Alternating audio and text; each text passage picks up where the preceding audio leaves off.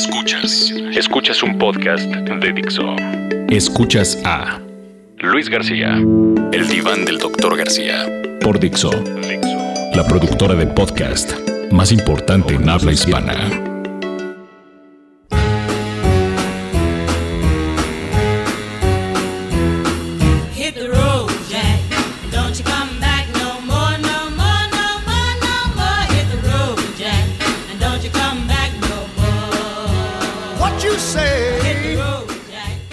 Pelas y pelafustanes, ¿cómo andan? Aquí estamos otra vez eh, de regreso. ¿no? Tenía yo la inquietud y la ansiedad de saber si era mi último podcast, el primero que hicimos, pero bueno, logramos eh, sobrevivir y aquí estamos otra vez eh, dándole en este doctor eh, o diván del doctor García. Ya me estoy volviendo loco, estoy nervioso puntualmente. El día de hoy voy a platicar de un par de héroes, ¿no? Que espalda con espalda, dos notables mexicanos eh, sacudieron de forma frenética y sensacional el entorno de la pelota. El martes, el martes se encargó, no, fuiste tú, Cuauhtémoc Blanco, con tu último partido como futbolista profesional y de paso ganando la Copa MX ante el Guadalajara. Por supuesto que tú no puedes estar alejado de la polémica y ibas a ser titular en el partido contra el Guadalajara y de pronto el presidente López Chargoy cambió la alineación y solo tuviste algunos minutos en tu despedida. Y luego se preguntan por qué el pueblo está como el pueblo cuando un presidente se atreve a decidir cuál es el once titular de su equipo, merece ser condenado en esta y en mil vidas. Pero bueno, más allá de esas situaciones, tú, eh, Blanco, con tu retiro, sencillamente nos sacudiste el alma el, el- martes. Y el miércoles te tocó a ti, Javier Hernández, ¿no? Diste uno de tus más feroces y eficaces actuaciones y con ello desterraste la brutal paternidad del Atlético de Madrid sobre el Real Madrid. ¿no? Eh, con ese fantástico gol, fiel a tu estilo, ¿no? Eh, poco técnico, poco ortodoxo. pero bueno, esa es tu forma, ese es tu estilo, tu relación con el gol es, es inentendible, ¿no? Eh, sencillamente hay que disfrutarla porque el que pretenda entender o medianamente explicar tu relación con el gol eh, pasaría toda una vida intentando hacerlo. Entonces, a final de cuentas, eh, dos genios, ¿no? Do- dos, dos artistas de la pelota, dos ídolos. Eh, nos sacudieron tanto martes como miércoles. Son de distintos orígenes, son de distintas generaciones, tienen distintas formas de expresarse, distintas formas de conducirse, pero son igual de héroes, igual de genios, igual de honorables sin lugar a dudas. Por el simple hecho de orden cronológico y de jerarquía, y porque eres mucho más senil, mi queridísimo Blanco, voy a empezar contigo, ¿no? Eh, mi grandísimo compadre, mi grandísimo jorobadito, ¿no? Porque no solamente fuiste un futbolista de otro planeta, ¿no? posees esta dualidad de ser un ídolo. Es una condición que no se consigue en exclusiva por ser un buen jugador o por ser un buen arquitecto o por ser un buen barrendero. ¿no? El, ser ídolo eh, se necesita en otro tipo de cuestiones fuera, digamos, de- del escenario de la chamba. ¿no? Tú mantienes una empatía con el pueblo increíble, ¿no?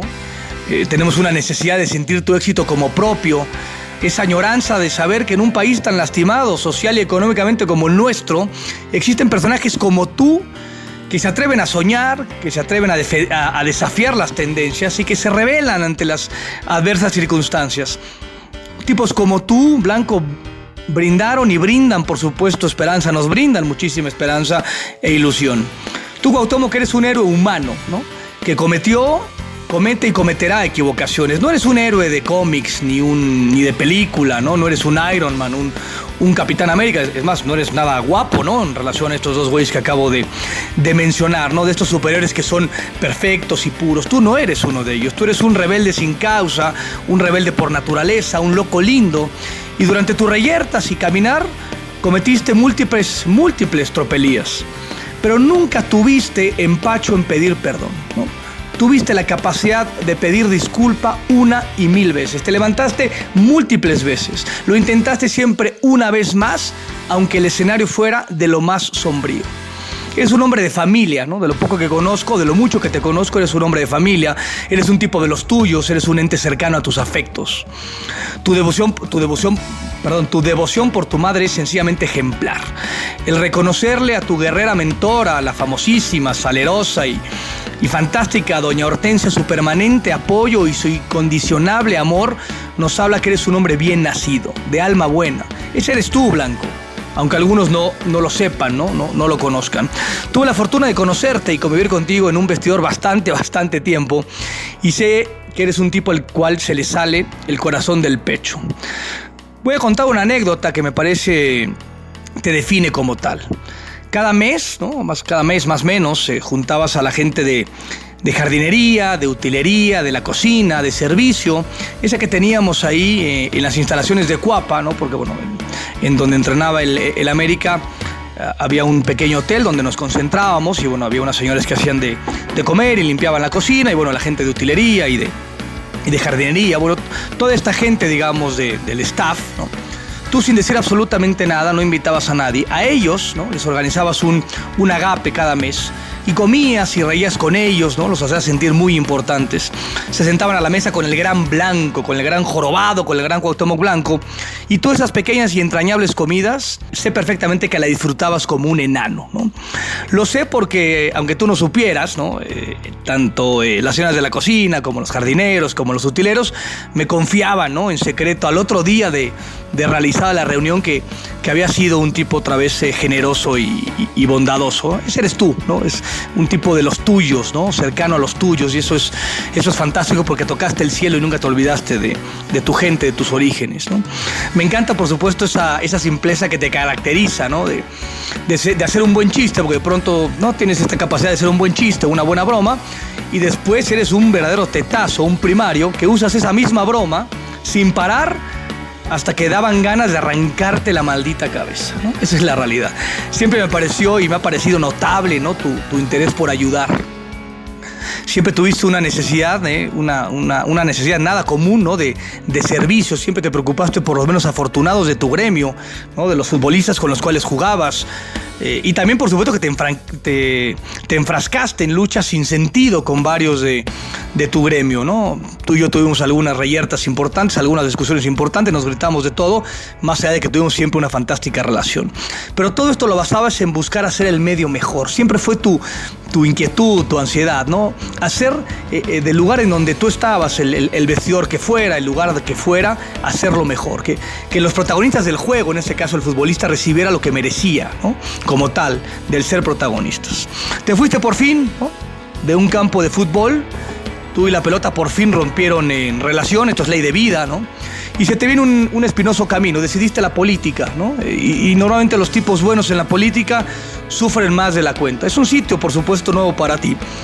Pero la neta, que se preocupen tus oponentes y que se preocupen en serio, porque tu pasión, tu empuje, tu arrastre, esa capacidad de, de movilizar masas y generar ilusiones, le puede traer un dolorcito de cabeza a cualquier oponente que te encuentres, sea la política, sea la cultura, sea el deporte, sea en el sitio en donde, donde te encuentres. Yo, este, mientras tú andas ahí desparramando talento en la política, ¿no? En la alcaldía de Cuernavaca, ojalá así sea, yo voy a extrañar tu magia con el balón y en la cancha, pero voy a extrañar mucho más tu generosidad y tu bondad fuera de la misma. Porque, insisto, fuiste grande, ¿no? Eh, con una pelota en tus pies y con esta visión maravillosa que tenías, pero siempre para mí me pareciste mucho más eh, grande fuera de la cancha por tu, por tu generosidad, mi querísimo jorobado. Bueno, ya estoy harto de hablar de blanco, ahora voy a pasar directamente con mi compadre, el Chicharito, el Chicha Rock. Eh, pasemos contigo, mi querísimo eh, Javier, y esta descomunal forma que tienes de irrumpir en la historia, ¿no? Ese eres tú. O sea, tú a la historia eh, apareces poco, pero cuando apareces la historia automáticamente se tiene que reescribir. Ese, es tu, parece que esa es tu misión en esta maldita vida, ¿no? Lo tuyo tiene que ver, estoy cierto, con alguna deidad. Lo he dicho siempre y después del gol que le metes al Atlético de Madrid y cómo se dan las cosas, lo confirmo. Eres un iluminado. Eres un iluminado y ese tipo de, de gente, estos tocados eh, por Dios, normalmente tienen éxito y, y hacen que pasen cosas buenas en su alrededor. No solo para ellos, ¿no? sino en el entorno en que se encuentran tipos tan iluminados como tú, Javier, automáticamente logran permear a su entorno, ¿no? A su vestidor, a su, a su empresa, a su familia, a su grupo de cuates. Tú eres un tipo de, de eso y por lo cual ante ello me rindo, ¿no? Sin lugar a dudas, me rindo a tus pies.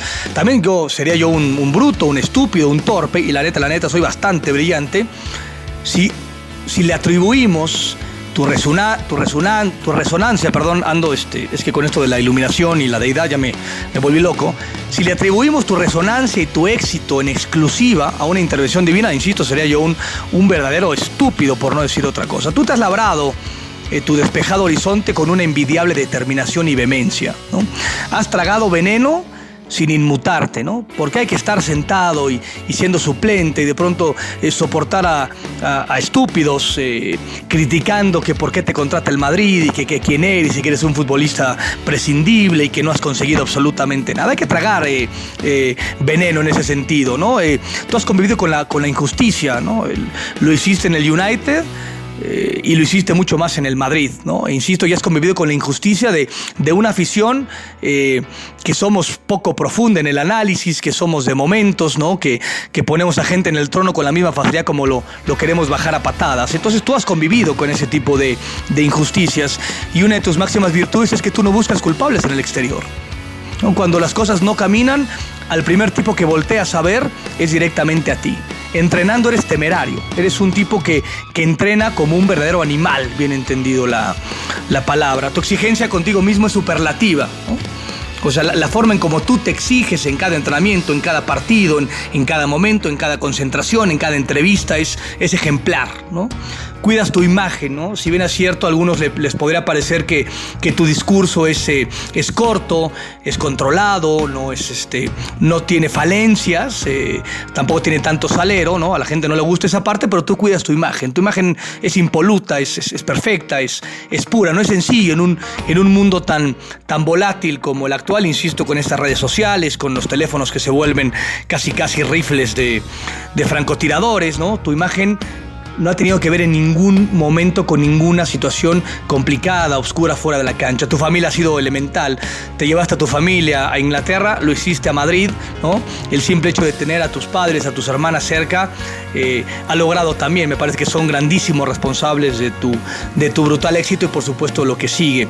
Tu alimentación, tu físico, insisto, lo cuidas como el que más, ¿no?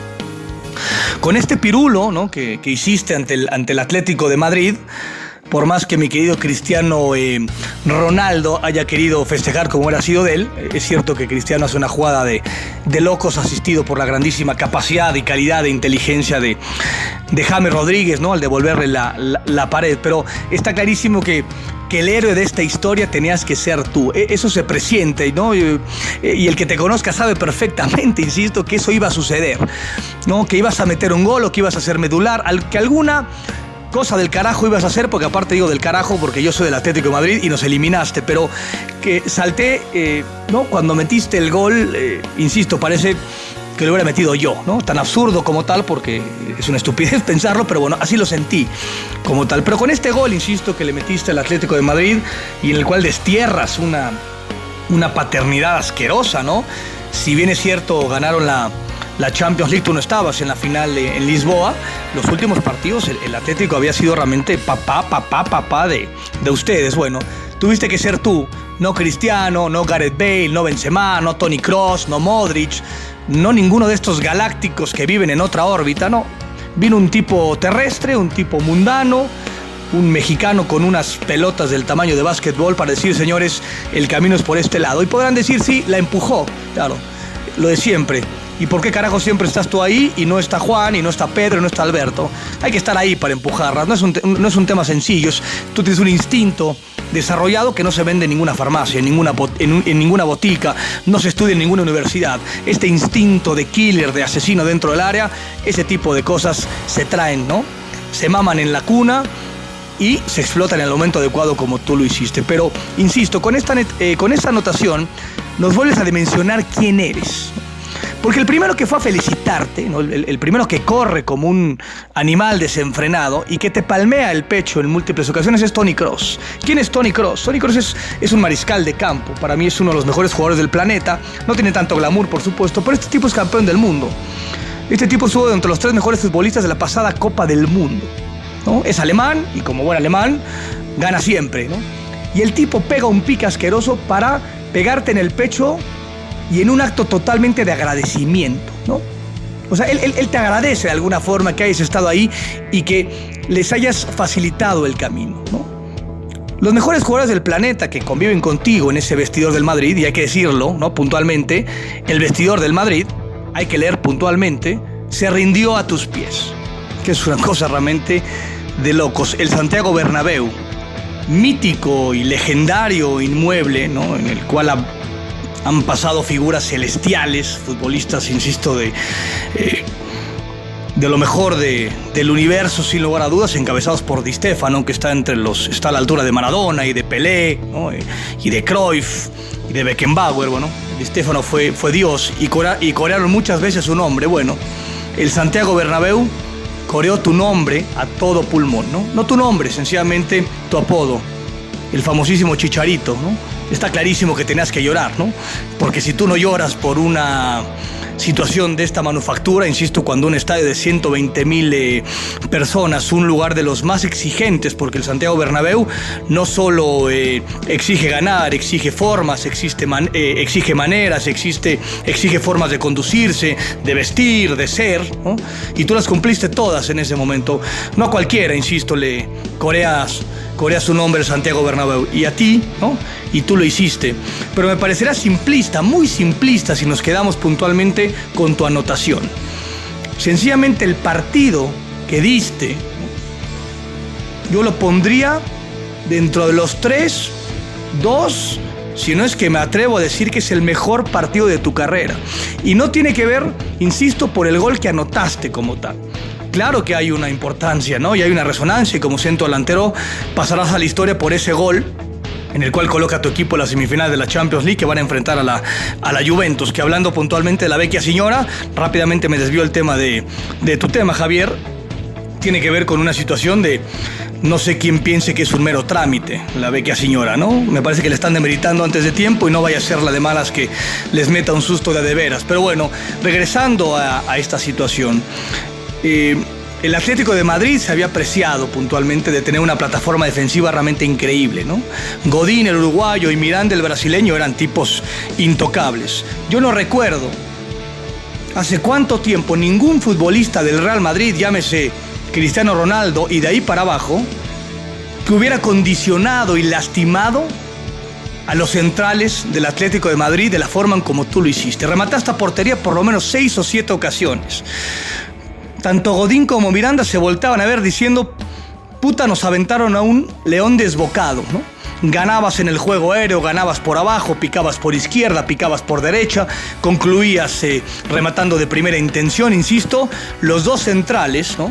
que son conocidos en España y en Europa y en el mundo por ser intocables, eh, por ser solventes, sufrían como una madre cada vez que tú te, te les dejabas ir de frente. Diste un partido increíble, o sea, fuiste un hombre voraz, insisto, un, un león desbocado que los atropelló, que les pasó por encima, ¿no? Sí, metiste un gol, me parece que merecías haber metido tres o cuatro goles. Ahí descansa tu grandeza, no en el hecho de que hayas metido gol, sino que en el partido más importante volviste a levantar la mano. Tú superas las expectativas, ¿no? Lo volviste a superar, pero ya no es noticia para ti, ¿no? Algunos hemos perdido o algunos han perdido esta capacidad de asombro y creen que lo que tú haces es común y corriente. No es cierto. Sin lugar a dudas no es común y corriente. Eres un extraterrestre. Esa es la realidad. No menos que eso. ¿no? Eres, eres, eres un genio, eres, eres un tipo, insisto, que vive en otra dimensión, un iluminado. ¿no? Eh, y sencillamente hay que rendirse a tus pies. ¿no? Tú pusiste de pie al Santiago Bernabéu, hiciste que se rindieran muchísimos, ¿no? Por lo pronto yo entre ellos, sin lugar a dudas, ¿no?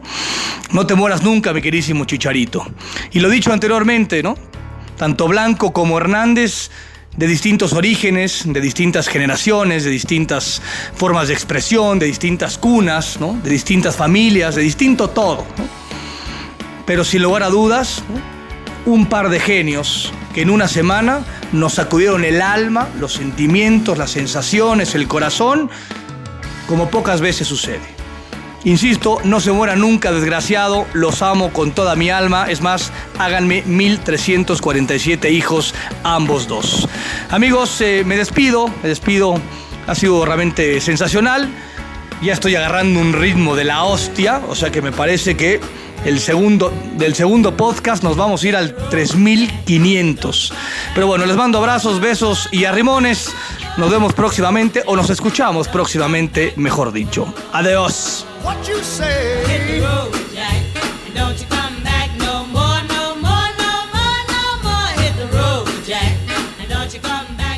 Dixo presentó Luis García, el diván del doctor García.